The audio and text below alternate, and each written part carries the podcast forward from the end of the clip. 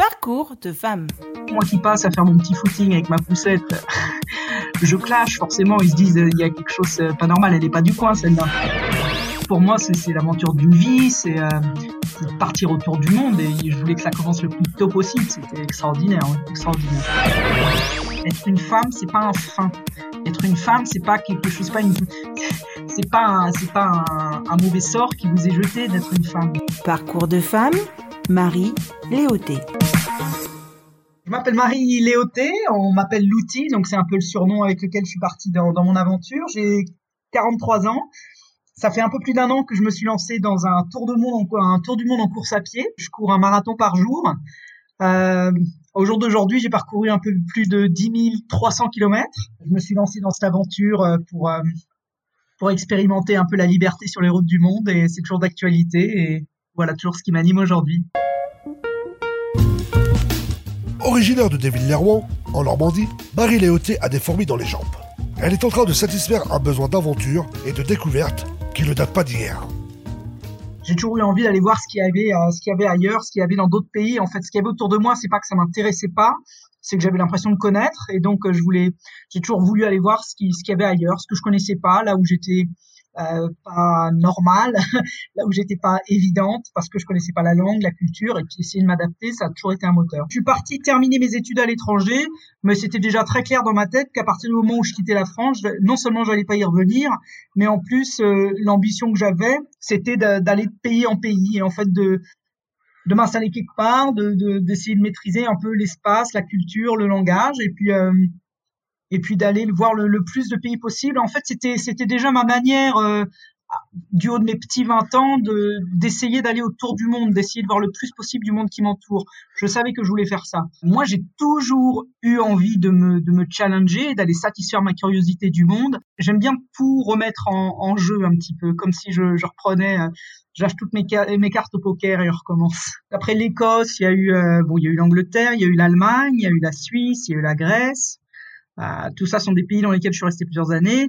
Et puis, euh, effectivement, euh, partir à l'autre bout de la planète complètement, quasiment aux antipodes, à Singapour, en Asie du Sud-Est, où je suis resté pendant les sept dernières années avant, mon départ. Le fait d'avoir une vie confortable à Singapour ne s'effet plus à Marie Léoté. À 40 ans, elle se lance un nouveau défi, faire le tour du monde en courant. Elle va alors se préparer pendant deux ans pour réussir son pari. Il a démarré exactement le 6 décembre 2019. Je suis parti du point le plus occidental de toute l'Europe continentale, qui se trouve au Portugal, près de Lisbonne, le Cap Roca. Et je suis parti de ce cap-là le 6 décembre 2019 au matin, et c'était mon, premier marathon. L'attente de ce moment était, absolument euh, effroyablement excitante, et ça, faisait des mois, des mois que je. C'était euh, ah oui, j'en pouvais plus. Il fallait absolument que je sois sur cette ligne de départ et que, et que je fasse mes premières foulées. C'était euh, ah oui, c'était une grosse attente, une grosse joie. Le plan d'origine était effectivement de faire 650 marathons. J'en ai à aujourd'hui fait 255 déjà. Bien sûr, j'avais prévu de faire un tour du monde en deux ans, et là, avec euh, les délais que, je rencontre, on s'avance plutôt sur un tour du monde en trois ans. Depuis que je suis parti, il y a eu un truc qui s'est passé euh, qui s'appelle le coronavirus, et qui a tendance à bloquer les pays, bloquer les frontières. Euh. Dès le début, je savais que je courais autour d'un monde imparfait et que je m'adaptais. Donc le coronavirus, c'est la continuation de tout ça. C'est un monde qui est malade. Bah, c'est un monde qui est malade. On va, on va attendre qu'il se guérisse un peu, et en attendant, on fait ce qu'on peut avec. Et donc ça fait partie de ça fait partie de l'aventure pour moi. Le monde est malade, mais mais mon projet est toujours aussi euh, toujours aussi présent et je pense qu'il a il a encore aussi beaucoup de sens. Et un truc qui est frappant, c'est que justement depuis le coronavirus, quand je rencontre des gens et que je leur dis ce que je fais, quand ils lisent dans les journaux ce que je fais, ça, suscite beaucoup d'émotions et, et beaucoup plus d'engouement. Et c'est pour ça que je pense que mon voyage il a un vrai sens et d'essayer de trouver un peu de liberté euh, sur les mondes, sur les routes d'un monde qui est un peu, un peu malade, un peu, un peu bancal en ce moment, ça a du sens quand même.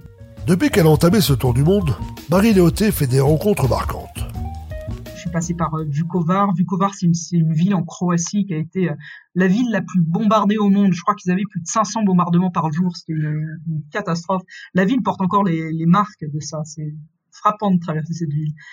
Et, euh, et oui, donc euh, j'en avais parlé avec mes hôtes euh, ce soir-là où j'arrivais dans une espèce de une sorte de maison d'hôte en fait. Et puis je parle, je raconte un peu ce que je fais.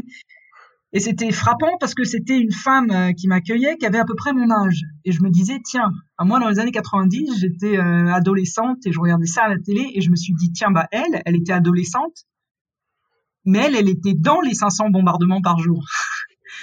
elle était de l'autre côté du truc. Et, euh, et ça m'a frappé.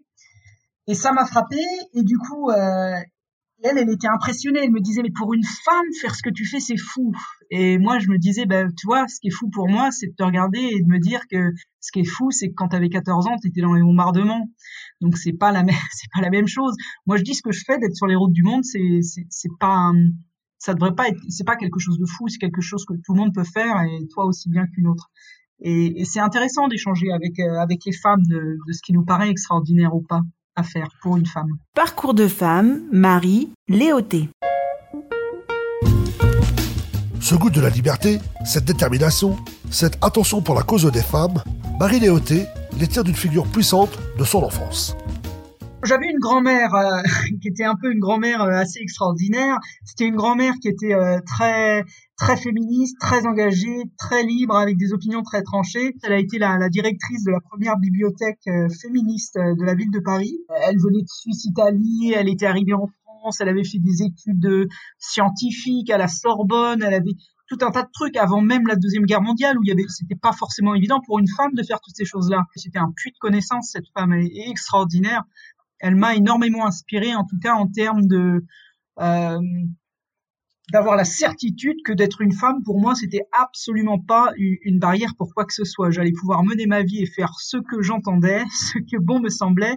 À partir du moment où on s'en donne les moyens, euh, cette femme m'a montré qu'on on pouvait aller où on veut et, et, et diriger sa vie comme on l'entendait. Elle avait une grande rigueur, une grande exigence intellectuelle, et on l'applique. Moi, je l'applique sur le domaine du sport en ce moment il faut être à la hauteur euh, des ambitions qu'on affiche. Il y avait beaucoup de, il y avait beaucoup de malice dans son regard et je sentais qu'il y avait une, elle avait toujours un peu l'œil, euh, l'œil qui frisait, l'œil qui pétillait euh, quand je lui parlais de, de mes voyages à l'étranger. Marie Léoté traduit l'héritage de sa grand-mère par son implication auprès de l'ONG Women for Women International qui soutient les femmes qui ont connu la guerre. Cette ONG, elle a commencé à travailler euh, une fois que les premières guerres des Balkans étaient finies, c'était dans les années 90. Quand la guerre est finie, il incombe à ces sociétés-là, ces sociétés civiles, de, reconstruire les communautés. Quand ils m'ont nommée en ambassadrice, moi, la promesse que je leur ai faite, c'était de lever un dollar par kilomètre couru. Donc j'étais parti pour courir 26 000 euh, kilomètres autour du monde. Donc en fait, c'est plutôt une chance. Euh, avec le coronavirus, je vais me retrouver à courir beaucoup plus de kilomètres que ça. Donc euh, on arrivera peut-être à 30 000 ou plus, mais l'idée est toujours là. Ma promesse est la même pour elle. Je, je m'engage pour elle à lever un dollar par kilomètre couru. C'est une contribution qui est peut-être symbolique au niveau financier, mais c'est important, je pense, au niveau visibilité aussi. L'idée d'aller autour du monde, l'idée d'être libre, en fait, euh, de voyager comme ça toute seule pour une femme, ça c'est quelque chose qui qui suscite beaucoup plus de d'étonnement et, d'intérêt et d'engouement. Il y a beaucoup de femmes qui sont encore euh, beaucoup euh, en, en, position d'infériorité, euh, pas juste parce qu'elles se mettent elles-mêmes en position d'infériorité, mais parce que c'est ce qu'on leur a appris toute leur vie et parce que c'est que les modèles qu'elles ont qu'elles ont vus toute leur vie. Et c'est difficile pour elles d'imaginer autre chose tant qu'elles ne le voient pas. Donc c'est pour ça que pour moi c'est important de partager mon expérience. Pour moi être une fille c'est pas juste euh, rentrer dans, des boîtes, rentrer dans des clichés. On peut être une fille avec des envies euh, quelles qu'elles soient. Et il n'y a pas des envies ou des rêves d'hommes, c'est ça que je dis. Euh, moi je suis la septième personne qui parle faire le tour du monde en courant. Il y a une femme avant moi seulement qui l'a fait. Et le rêve de faire le tour du monde, c'est pas un rêve d'homme, c'est pas plus un rêve d'homme qu'un rêve de femme. Euh, les jeux, ce qu'on aime faire, aimer être dehors, aimer courir, euh, aimer. Euh, hier, les, les jours qu'on précédé, j'ai couru dans la pluie, dans le vent, dans la neige, dans des conditions atroces, mais c'est pas un truc d'homme de pouvoir braver ça. C'est pas un truc d'homme, ni c'est un truc de femme. C'est un truc d'être humain. C'est c'est nous. Et c'est pour ça que la, cause féminine me parle à moi, parce que mes envies à moi, la vie que je mène, euh, c'est pas, elle est pas gendrée dans ce sens-là. Moi, je suis une femme et je l'assume et je, je le vis très bien, mais ça ne détermine pas ni mes rêves, ni mes envies, ni la manière dont je vis ma vie. Il reste encore beaucoup de continents à parcourir pour Marie Léoté. Vous pouvez la suivre et la soutenir sur les réseaux sociaux ou sur son site internet. C'est vraiment balèze que vous faites. Bravo Marie.